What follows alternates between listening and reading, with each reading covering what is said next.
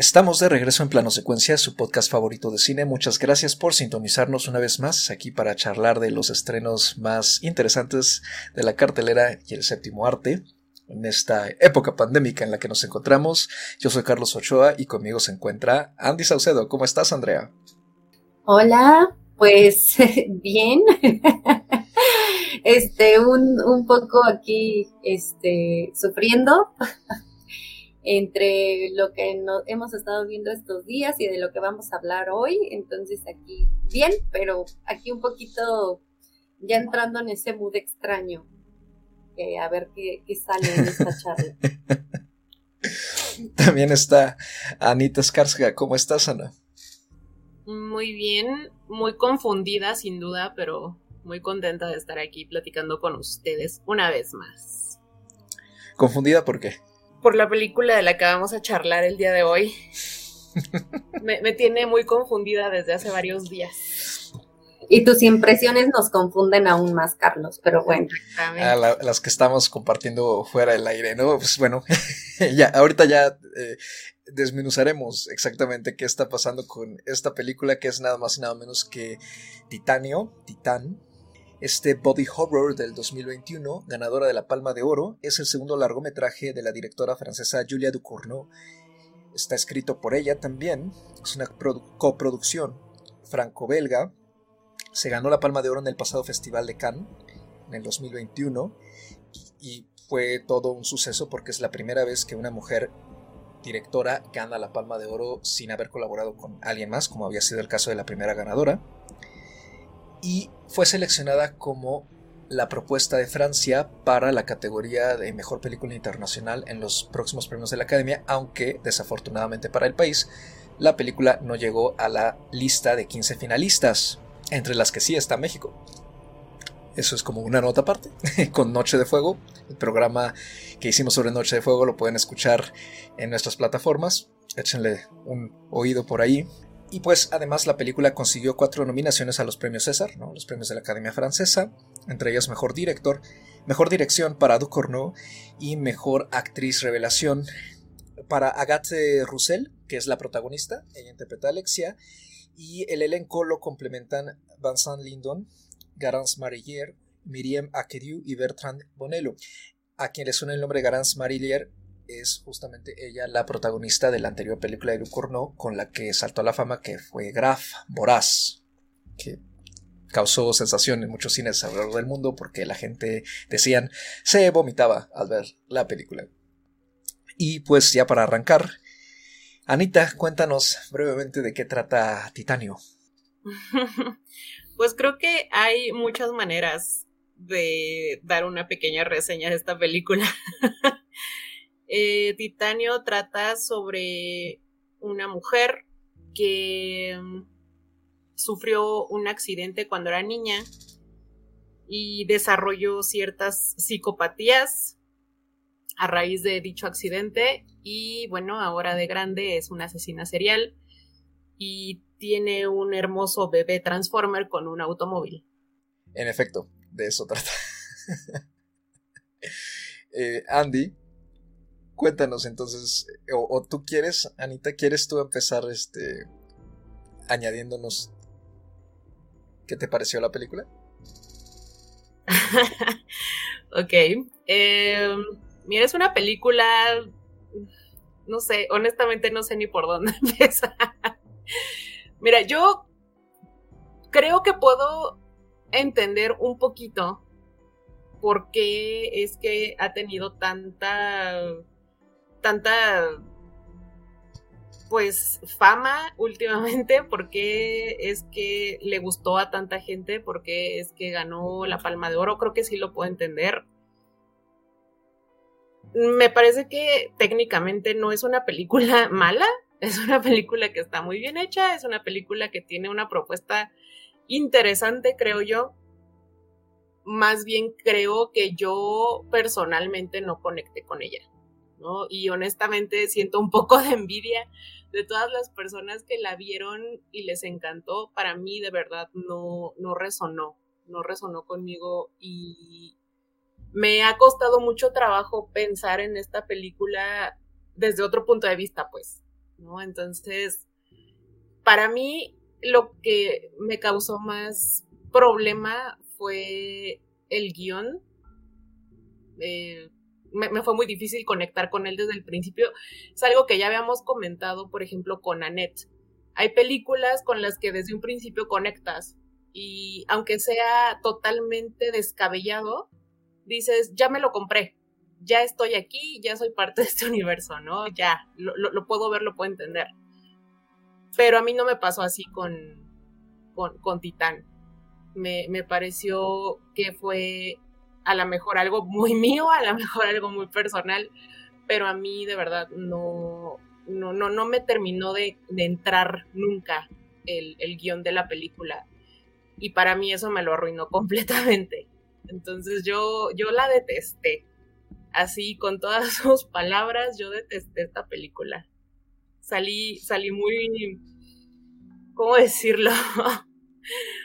Mm, decepcionada es poco del cine, pero de nuevo, o sea, sé que, que, que, a lo mejor es algo muy personal. Tú, Andy, ¿cuál fue tu experiencia con Titán? La verdad, eh, hasta cierto punto tenía unas, algo de expectativa, ¿no? Todo lo que venía resonando un poco desde, pues desde que se anunciaron todos los ganadores de, de Cannes, me llamó mucho la atención, ¿no? Precisamente varios de los, de los comentarios que había alrededor de, de este trabajo. Yo la verdad no vi Voraz, no la he visto y, probablemente no la vea nunca. pero justo eh, me dejé llevar un poco en ese sentido por, por, todo lo que traía detrás, ¿no? En este caso el trabajo de la directora, como una directora que pues tiene una propuesta, pues mm, quiero decir, fresca, nueva, como una visión diferente, pues.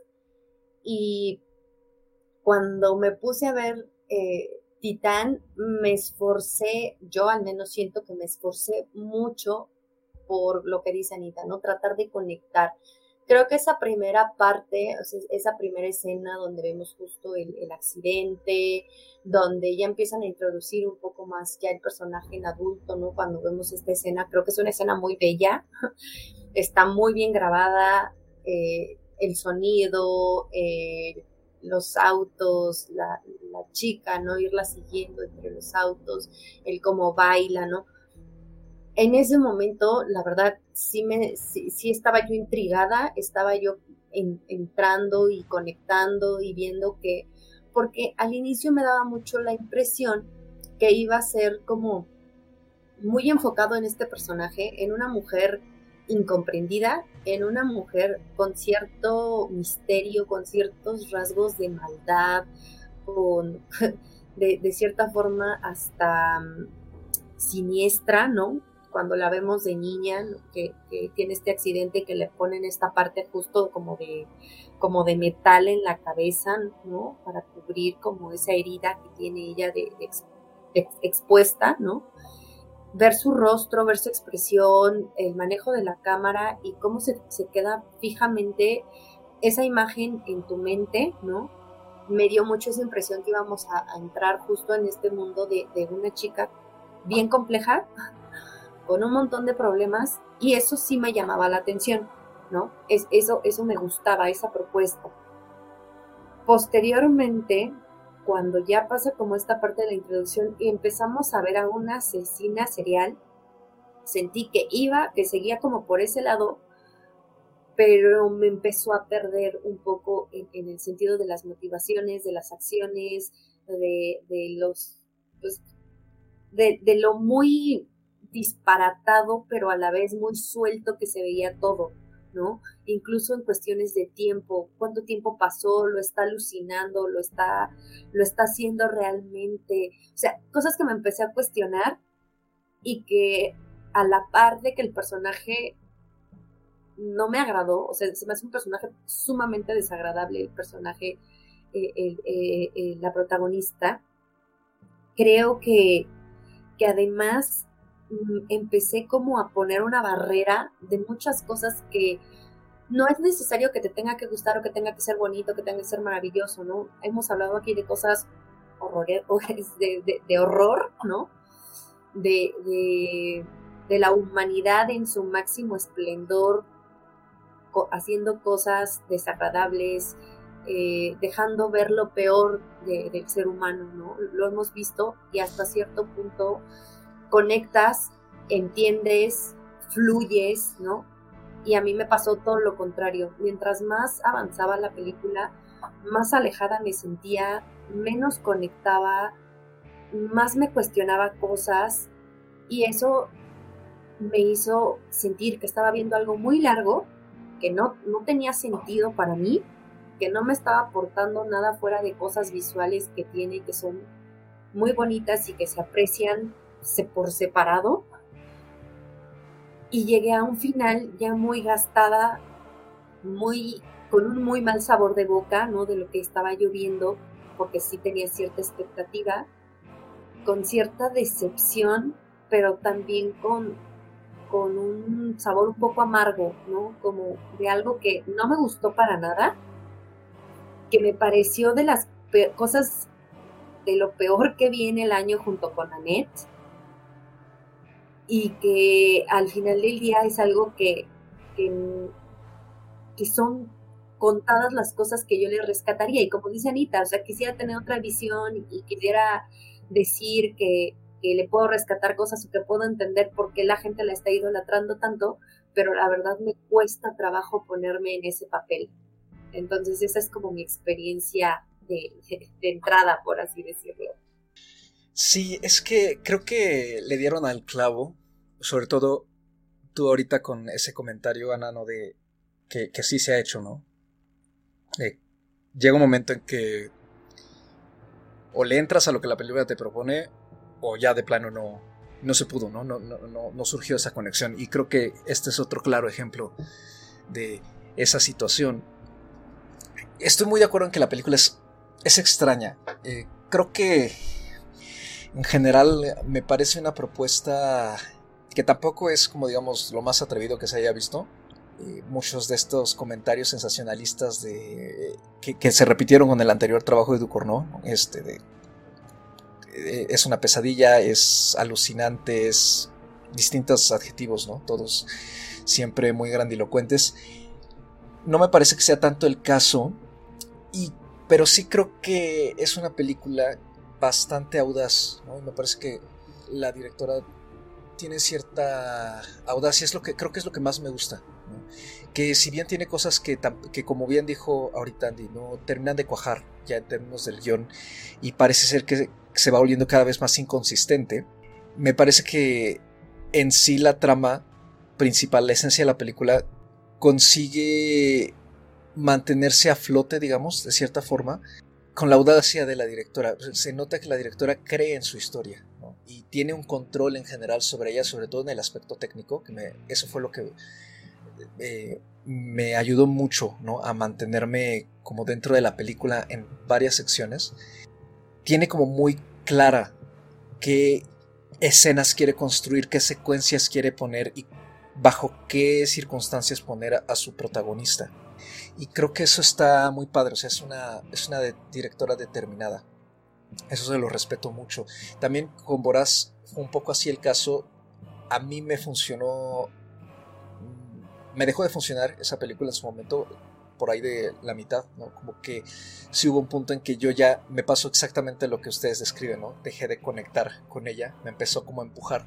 Pero en el caso de Titanio, creo que pues se la compré, o sea, no sé qué pensar respecto a este giro que toma la historia, ¿no? A la mitad de la película, que digamos se podría partir en dos, ¿no? Que todo lo de Alexia antes de conocer al bombero, ¿no?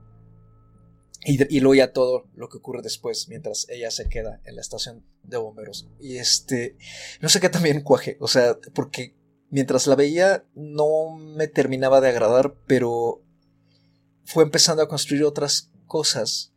Creo que eso poco a poco hizo que me siguiera interesando por el personaje de, de Alexia.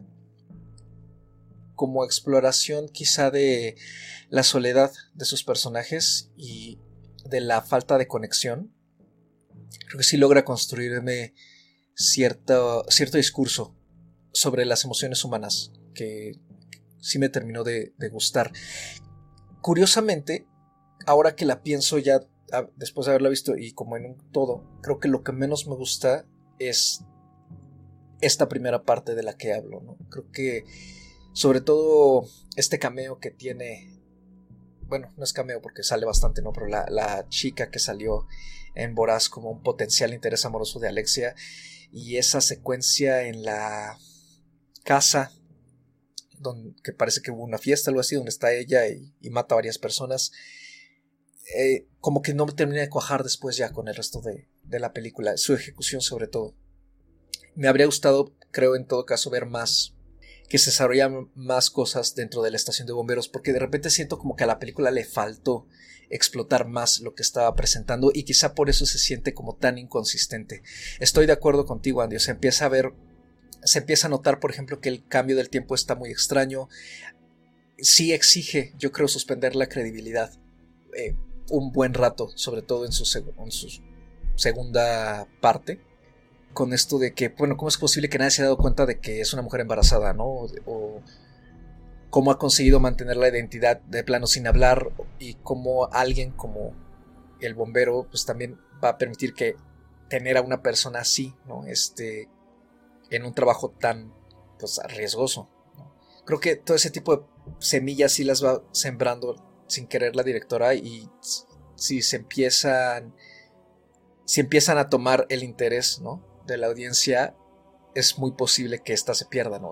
pero supongo que simplemente la digamos quizá decisión inconsciente de obviarlo un poco no sé porque sí son cosas que a mí me saltaron mientras la veía pero como que terminé perdonándoselas. no sé, no sé cómo explicarlo, pero en general me pareció sobre todo audaz y que sí me construye algunas secuencias bastante... No sé si lleguen a convertirse en una especie de referente, al menos para el cine francés contemporáneo, que busca hacer más este tipo de cosas, el cine de género al menos. Creo que no se ha hablado tanto de ella en ese sentido, ¿no? Eh, creo que las discusiones que yo he visto al respecto se van más como hacia este discurso de la emoción humana ¿no? y del vacío y de el buscarse para darse consuelo mutuo ¿no? entre ambos protagonistas y no tanto hacia pues cómo funciona el cine fantástico, ¿no? El, género de lo fantástico en, el cine, que no, no suele verse tan seguido, justamente porque tiende a manejar mucha incertidumbre creo que eso es lo que ha hecho falta. O sea, eh, hablar un poco más de ella desde ese sentido, porque creo que ahí, ahí tiene mucho que rascarle y tiene mucha riqueza. Pero ya yéndonos como algo más concreto, este, para mí la película descansa sobre todo en sus en ciertas secuencias como la escena que ya mencionaste Andy de eh, digamos pues no es de apertura pero pues es bastante temprana no este baile en la exhibición de coches que me parece que es muy sensual y en ningún momento me parece que esté explotado con morbo de más. Y también las actuaciones. Me parece que trabajan excelentemente bien los dos y hay un uso en particular del cuerpo y que tiene cierta crudeza que a mí no me pareció exagerada como en Voraz, este, me parece un poco más humana, más aterrizada, de cómo el cambio corporal va creando traumas y va creando al mismo tiempo situaciones, va creando momentos muy puntuales en el desarrollo de sus personajes. Yo lo que decía justo era esta parte que me gustaría un poquito retomar sobre que siento que la película de repente pierde mucho el rumbo, empieza a meter demasiados elementos, a lo mejor para Carlos, pues funciona porque te fue enganchando, ¿no? Este, o te mantenía enganchado hasta cierto punto. Eh, eh. Pero a mí, como decía yo, me, me, alejó. O sea, fue toda esta parte de, sentirme en, estoy viendo algo real, estoy viendo a una persona perturbada, que claramente se, se percibe perturbada, eh, en algo muy disparatado de su mente, alguien con mucha maldad, porque el momento en que le prende fuego a la casa con sus padres adentro, que a eso yo pensé que lo estaba imaginando, insisto, ¿no?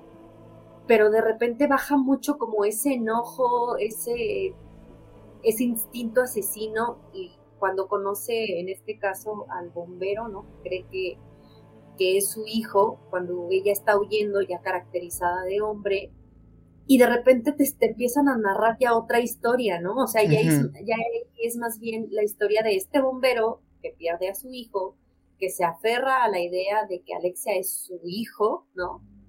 Este, y, protegerlo y estar con él y, desarrollar esta relación que también a momentos se siente un poco rara, como enfermiza, pero que deja ver cierta vulnerabilidad de parte de él, ¿no? Creo que, que, ahí es donde empiezan a intervenir ciertas emociones que a mí ya no me cuadraban o ya no me, me hacían sentido con toda esta primera parte, ¿no? Sentí que estuve viendo como películas distintas.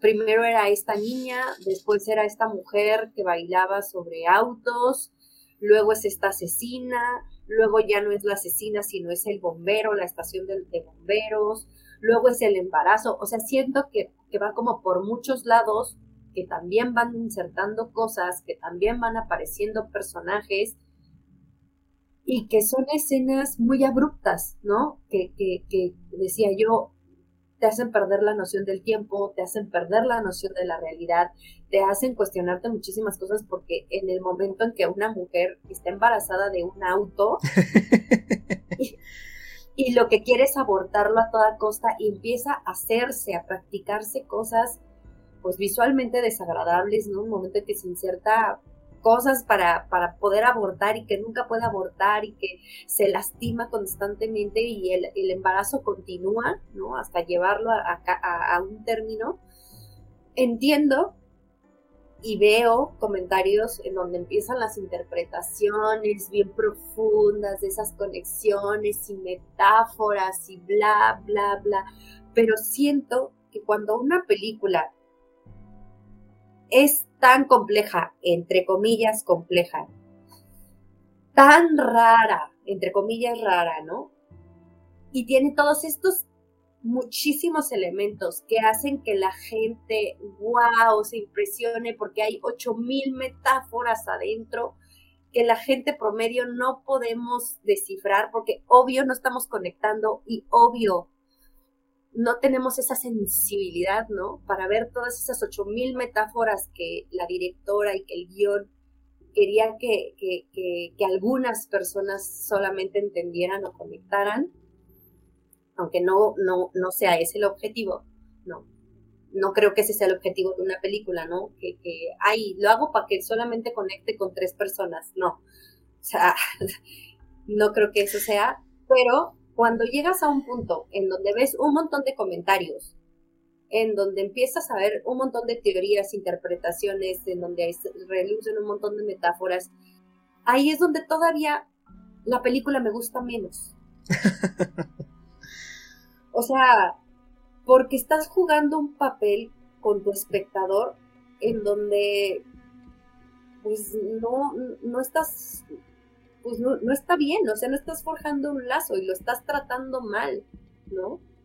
Porque le estás haciendo una lectura súper compleja cuando en realidad no tendría por qué ser así, ¿no? O no tendría por qué yo pensar en las ocho mil teorías o en las ocho mil metáforas y que al final del día no sea ninguna, porque solamente hice un proyecto que quería ser raro, que quería ser disruptivo, que quería tener un montón de, los elementos personales que, a la directora le gusta abordar, de estilo, de tomas, de personajes, de bla, pero que en realidad mezclé todo eso para que la gente piense o para que los espectadores crean que están viendo algo súper complejo que tiene que tener 8000 teorías, metáforas detrás.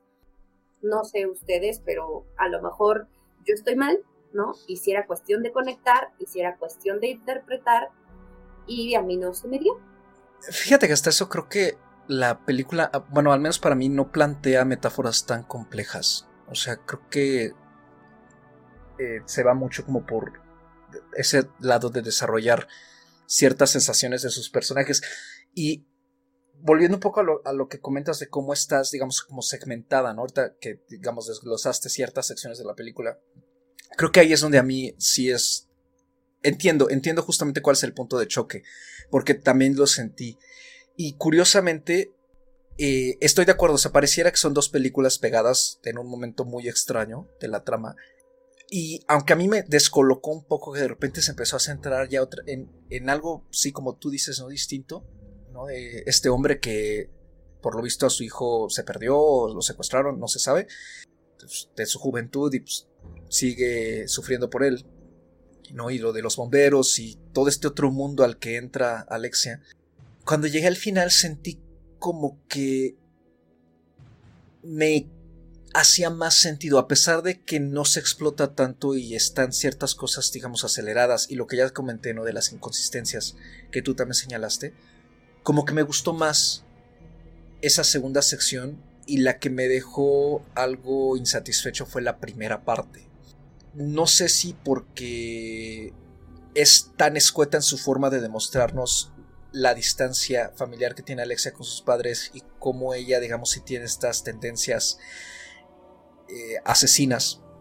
Y, luego nos establece esta relación con esta muchacha, ¿no? Que ya mencioné que incluso esa secuencia podría haberse eliminado y simplemente podría haber ella habernos enfocado en el incendio de la casa de los papás, o sea, eso ya era suficiente, porque además ya había matado a otras personas. Eh, creo que hay algo ahí, ¿no? O sea, como que el, haber hecho ese pequeño desvío para después centrarse por completo ya en, digamos, la trama con el bombero, es es ahí lo que siento descoloca. Y terminándola de ver es como lo que me sobra, en lugar de toda esta otra segunda sección, donde sí hay un mayor trabajo de los personajes, aunque para ese punto pues es cierto, o sea, si no has conseguido como conectar con ellos en un principio, pues poco te va a importar eh, los cambios que van sufriendo eh, después.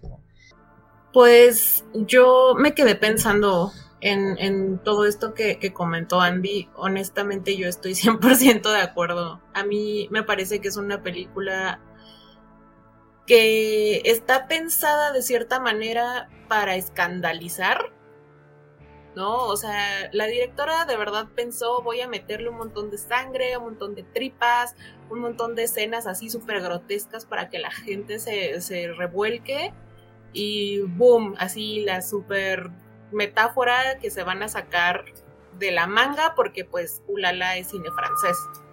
A mí honestamente eso me molesta bastante porque también creo o me siento como que la directora de cierta manera nos está viendo la cara.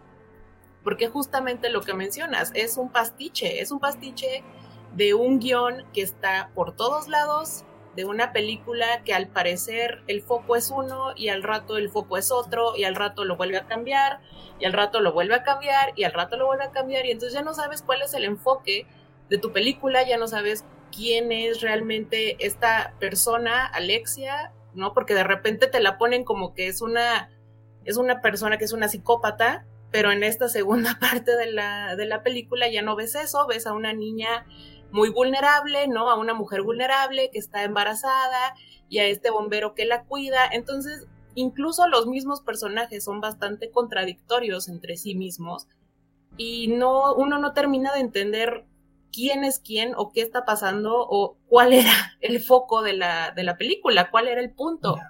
Y eso a mí me molestó bastante no sé, es que sí hay ciertas reacciones entre ellos como que van contra lo que a lo mejor sería lo natural. Quizás ese es el punto, pero creo que no todas cuadran. También, por ejemplo, al inicio, eh, como que me funciona más la relación entre Alexia y el bombero hacia el final, pero no me, funciona cómo la va construyendo del todo al inicio, ¿no? De, por ejemplo, esta escena en la que están como peleando y bailando cuando están cenando. Pero sí es cierto, o sea, esa contradicción está como latente en varias de las decisiones de los personajes y también incluso en la decisión de, de ella de quedarse un poco, ¿no? Porque creo que no se, ha, no se ha explotado suficiente la razón para la que ella se quede cuando a él le da esta especie como de sobredosis por esteroides. Con todo creo que...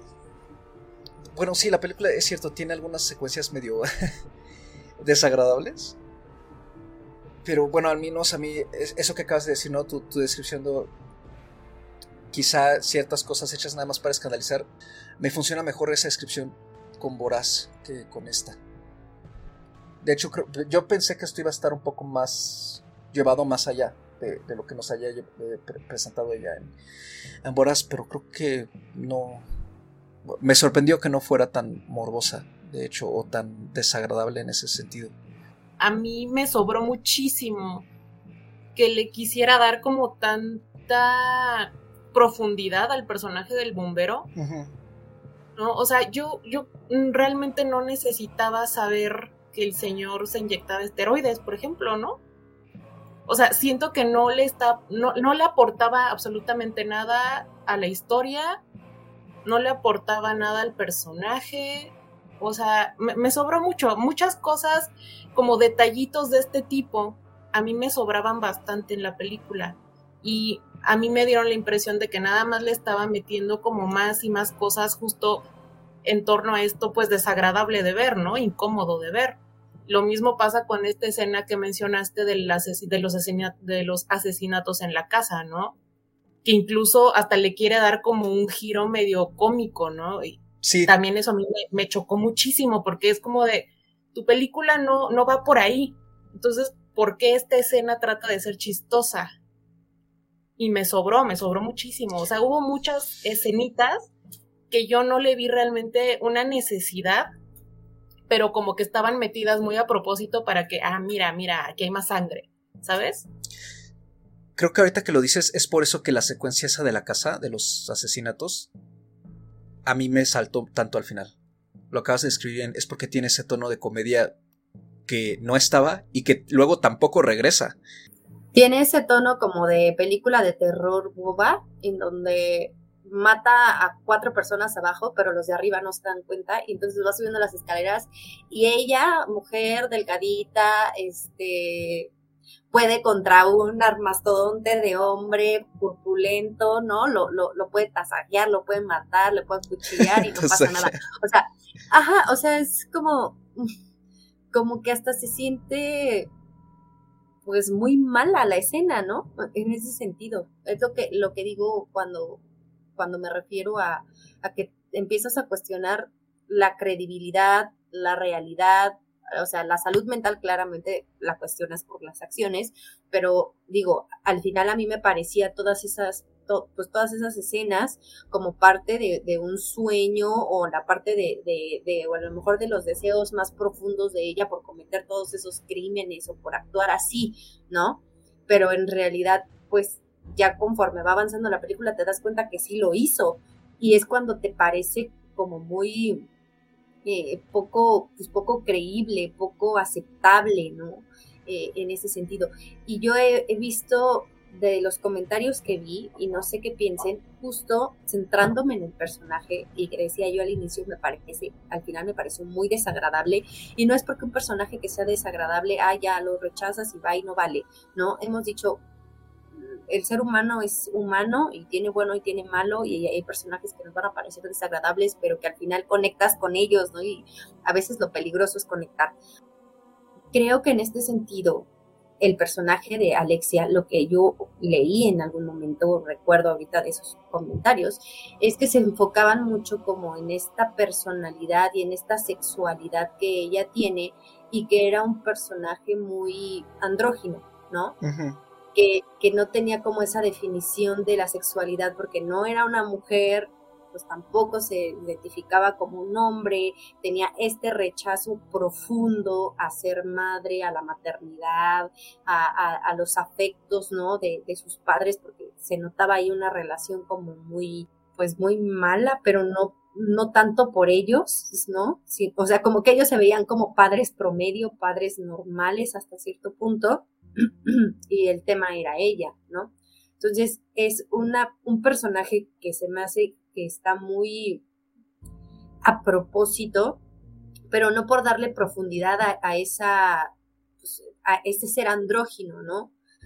Sino que lo disfraza y le mete muchísimas otras cosas, que es toda esta parte psicológica, toda esta parte emocional, toda esta parte de, de, de, todo lo, lo, que la está rodeando, ya llegando hasta este punto de, los bomberos y no me desarrolla al final, si querías darme un personaje andrógino, un personaje con un montón de conflictos, pues es, eso tendría que haber sido, ¿no? Y creo que el personaje se queda así para que justo eh, entregarnos algo que se vea muy complejo, ¿no? Algo muy a propósito, como una especie de, pues yo no diría de que me quiera tomar el pelo la directora, sino como de disfrazar todas las carencias.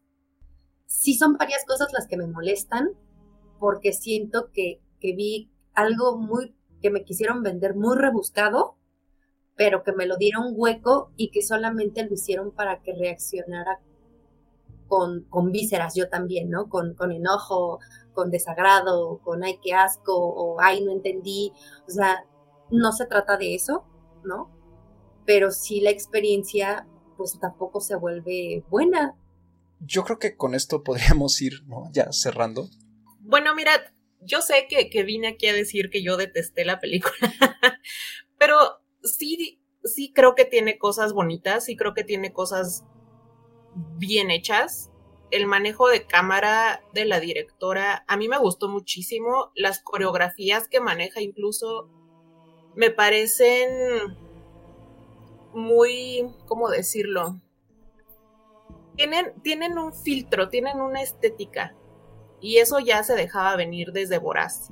Y es algo que, que creo que ha pulido bastante y me gusta bastante hubo varias escenas que sí se me quedaron en la mente y no precisamente escenas grotescas, no precisamente escenas viscerales.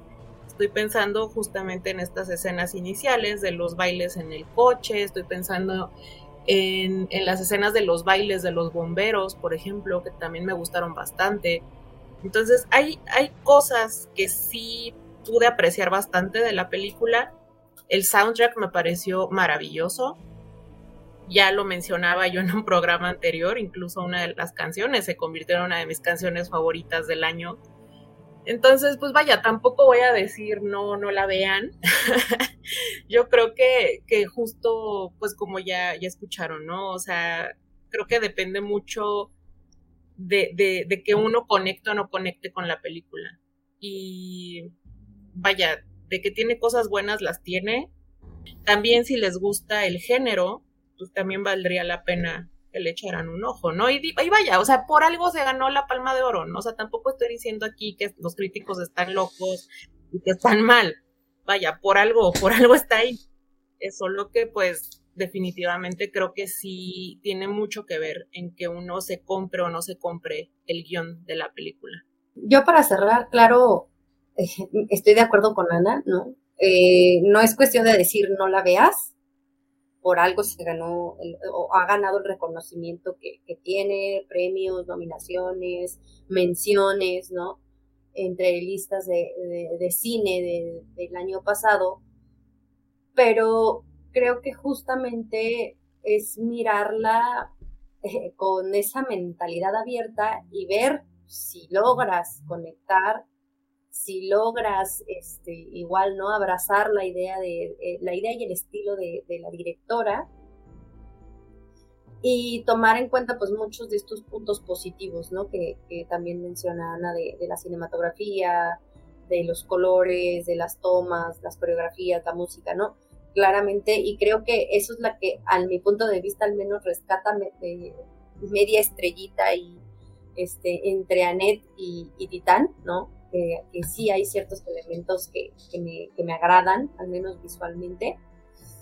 Pero, híjole, la verdad a mí ya me, ya me quedó como esta mala idea de la directora. Va a ser muy difícil que yo vuelva a ver algo de ella y, y de este tipo de trabajos, quizá, ¿no? Porque justo cuando te das cuenta que, que no puedes conectar y que no estás fluyendo como fluyen los demás junto con, con este trabajo, pues es momento también uno de, retirarse, ¿no? Ya tienes el por qué, que creo que eso es lo importante. A veces no es, es, cuestión de decir, ay, eso no me gusta si no lo has visto.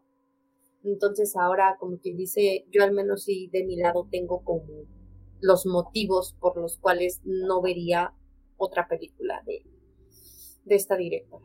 Yo me sumo este, a lo que comentan, ¿no? De respecto a que pues la mejor forma de explorar justamente este tipo de historias es viéndolas y en efecto sí creo que no es una película para todo tipo de audiencia. Me agrada de todas formas que haya ganado la Palma de Oro. Creo que está padre que se le reconozcan a películas de género y en particular que busquen combinar ciertos elementos narrativos y al mismo tiempo crear algo original, a su vez tomando muchas influencias de películas y cineastas previos y estilos previos, permite que sobre todo el circuito de festival se renueve, ¿no? Y que además le dé apertura a otras voces y a que también este tipo de cine em, empiece a ser considerado como con la misma seriedad con la que se suele considerar al drama tradicional o a las películas de, digamos, cine político, ¿no? Cine social. Entonces creo que en ese sentido me agrada mucho que le, hayan dado un premio tan importante como lo es la Palma de Oro. Y pues yo cerraría invitando a quien nos esté escuchando y no la ha visto y se le antoje después de, ver esta charla. O si tiene dudas, que de todas maneras lo intente. Creo que podría llevarse a lo mejor una sorpresa. ¿no? Luego a veces uno no se ha acercado a cierto tipo de, de cine y descubre que es bastante fan, entonces eso siempre es posible y si ese es el caso, qué padre, si no, pues como bien acaban de decir Anita, ¿no? Este, a veces no, se puede conectar con todo y eso también está padre y también creo que es muy válido, ¿no? Reconocerlo, sobre todo. Yo cerraría dándole a Titán tres estrellas y media. Yo, yo no fui tan benevolente, yo nada más le puse dos estrellas o sea, no, no, no pude soportar para mí fue demasiado abrumador todo lo, negativo que le encontré a la película y no, no pude darle más. Yo también le puse dos estrellas, les decía media estrellita más que a igual por ciertas cositas visuales y, elementos que, que, se mencionaron, pero la verdad no la volvería yo a ver. y no es algo que recomendaría para todos, aunque siempre, ¿no? Volvemos a insistir, es cuestión de cada quien, si quieren verla, animarse, este, saber si pueden conectar o no. Y pues creo que no le daría yo más de las dos estrellas. Y pues invitando a verla en nuestra audiencia, ¿dónde pueden encontrar Titán? Está disponible, creo que en toda Latinoamérica. Si no, es así, me lanzan un tweet quejándose ¿no? de por qué les mentí, pero parece ser que está disponible en toda Latinoamérica a nivel mundial, en gran parte del mundo al menos, en la plataforma Movie. Ahí pueden encontrarla, así como muchos otros estrenos en general que ha habido de cine internacional y que va a seguir teniendo la plataforma. Y también pueden encontrar en Movie la recomendación del día, ¿no? Ya cerrando nuestra discusión, es mi turno en esta ocasión de recomendar algo y justamente eh, no tiene mucho que ver con lo que nos presenta Ducorno, pero sí la pueden encontrar también ahí y aprovecho porque quiero recomendar a este director que no recuerdo si ya lo hemos eh, mencionado antes, creo que sí, ah, pues sí, cuando ah, discutimos este Transit. Eh, hablo de Christian Petzold, este director alemán eh, que maneja historias de drama con un toque pues, fabuloso que me encanta, la verdad. Tiene una filmografía bastante consistente, es bastante aclamado en general por su trabajo de actores y la forma en cómo arma historias que parece ser siempre tienen algo muy fantasmagórico. Y de hecho así se llama la muestra de movie que tiene sus películas Los fantasmas de Christian Petzold. Y en particular me gustaría recomendar Phoenix que creo que es su película más famosa.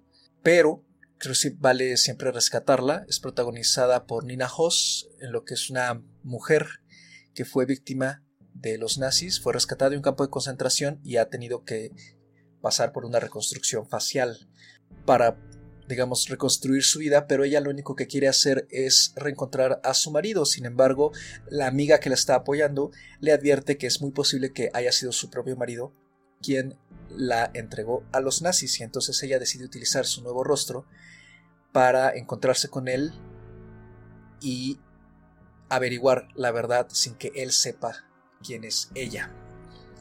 Es un drama histórico bastante austero, pero creo que es sumamente funcional. Hace una exploración de la pérdida y la búsqueda de una nueva identidad muy particular, muy bonita también. El trabajo de Nina José es excelente y pues la pueden encontrar ahí en Movie.